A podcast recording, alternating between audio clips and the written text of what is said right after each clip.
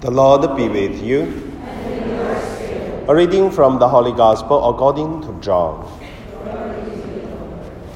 Many of Jesus' disciples who were listening said, This saying is hard. Who can accept it? Since Jesus knew that his disciples were murmuring about this, he said to them, Does this shock you?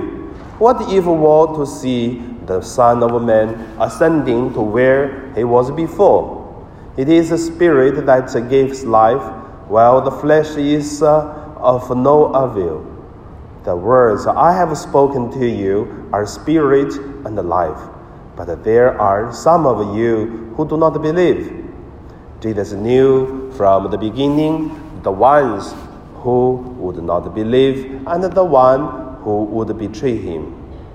And he said, For this reason I have told you that no one can come to me unless it is granted him by my Father. As a result of this, many of his disciples returned to their former way of life and no longer accompanied him. Jesus then said to the twelve, Do you also want to live? Simon Peter answered him, Master, to whom shall we go? You have the words of eternal life. We have come to believe that are convinced that you are the Holy One of God. The Gospel of the Lord.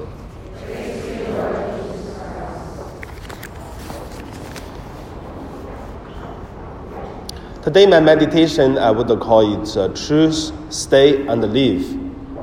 First, let us look at uh, Stay, Live, and Change.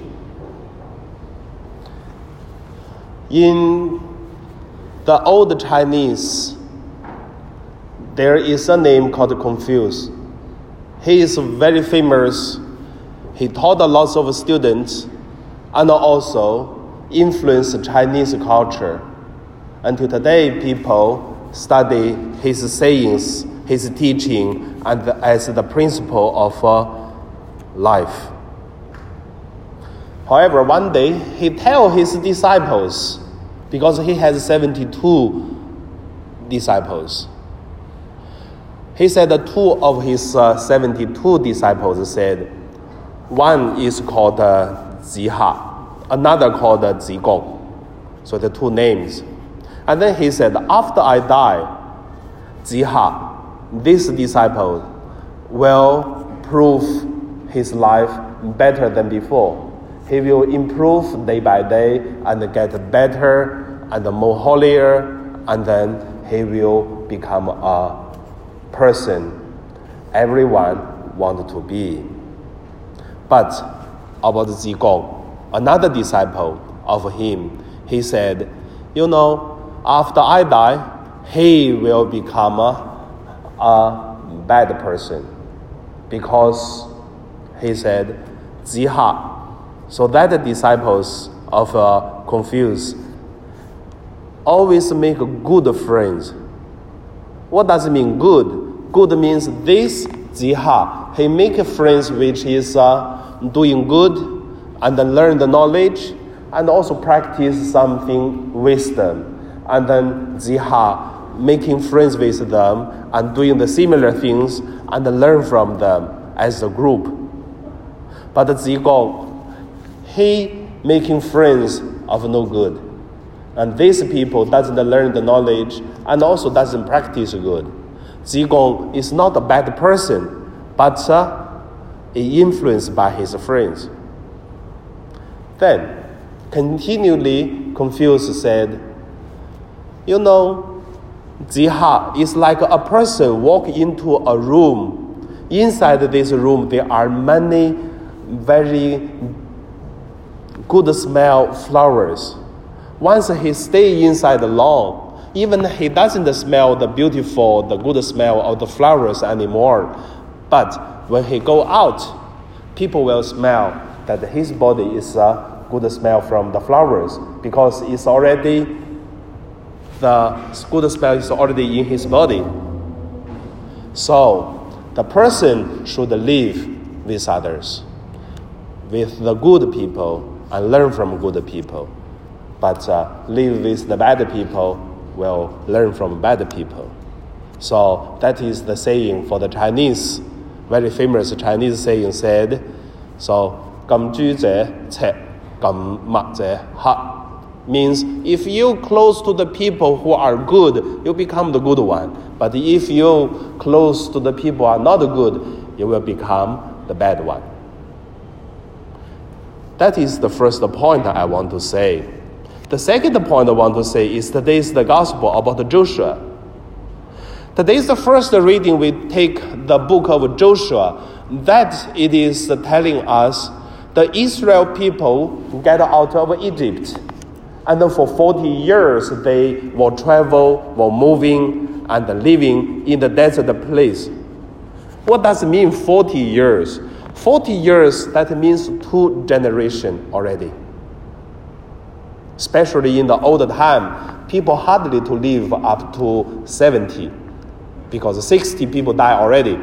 You hardly to see people living on 70. But today, 70 people, we don't consider they are really old. So, 20 years is one generation already. So, for the people who left Egypt, were living in the desert place for 40 years, all of them died already. And then, after two generations, they living without the city. They removing a lot. They did not uh, have uh, any chance to live with other culture or with other religions, only Israel people. However, even Moses didn't see the promised land and then died. So today's the first reading Joshua gathered the Israel people because they already break into the city of Jericho. Then after Jericho, they already enter into the promised land. Then they met a lot of uh, different cultures and also met different people and then a lot of different religions. For example, the God of uh, the animals the God of water, the God of farm, and the God of singing songs, whatever, many God. So when Joshua leading the Israel people enter into the promised land, they saw there are so many different God, culture things. And then the Israel people started to marry the local culture people with other religions.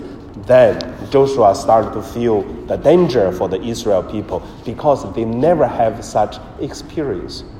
That is why, if we read today's the first reading we can get, Joshua asked them, If does not please you to serve the Lord, decide today whom you will serve. The gods your fathers served beyond the river, or the gods of the Amorites in whose country you are dwelling. So actually, the problem is quite seriously already. If Joshua did not ask them, do not uh, to banding people from uh, other culture, other religions, then today we will see the Jewish religions, Christianity, Catholic Christian church, it will be really different. However, we can see from here, Joshua continues said, As for me and my household, we will serve the Lord. So I call this is stay. Stay with God, but not living God. Because once leave God and everything become meaningless. So that is also the greatness of uh, Abraham because he is with God all the time. So I would like you to read the Genesis, the chapter 12 until chapter 28, the beautiful stories. You can see Abraham never leave God. When he doing great things, he's with God. When he doing bad things, he continue to build an altar and offering things to God. So it's very interesting. When he's doing bad things, he continue offer things to God. So stay. Do not leave God. than to change life. And the third point that I want to say is how about us? We are also stay with God, and that is why we come into church every Sunday, and some people even come to church every day. How do we define stay with God? Because today we can see Jesus ask his disciples, Are you also living? Because many people do not understand and then they left. But Jesus, it seems not care about the people. If you leave, leave. But even you do not uh, want to stay, I will not change my mind. I continue to say, continue to do what I think is correct. But he is really concerned about his 12 disciples, ask them, Are you also leaving? Peter, the favorite uh, disciples of Jesus, jump out and to tell Jesus, You are the Son of God, you have the eternal life. To whom shall we go? So Peter's words showed that the 12 disciples will stay with Jesus. But also very interesting to look at, to stay with Jesus means really good. I would say yes, good. But that doesn't mean stay with God is a stay. Because Judas that time did not left the other. He stayed until the end, but he betrayed Jesus. And also one disciple come to Jesus to ask, because that person was uh, occupied by the evil spirit. And then Jesus was to drive out the evil spirit from him and then to push the, the demons into the swine, the pig. And then the pig was drunk in the sea. And then that man came to Jesus said, I want to follow you. But Jesus said, No, you will go home. So Jesus did not ask him to stay with him, but asked him to go home. He's not staying with Jesus, but He's proclaiming what Jesus did in the 10 cities. So it's very interesting question coming out. What and how do we define stay with God? And also go to the detail or come to our life. Who are the people you living with? Who are the friends you learn from? Or what kind of people fit your spirituality life? And then how do you thinking about stay with God or living with God? Are your friends stay with God and living God? Does the people come to church every Sunday? Are they staying with God? So there are many things we can meditate and look at.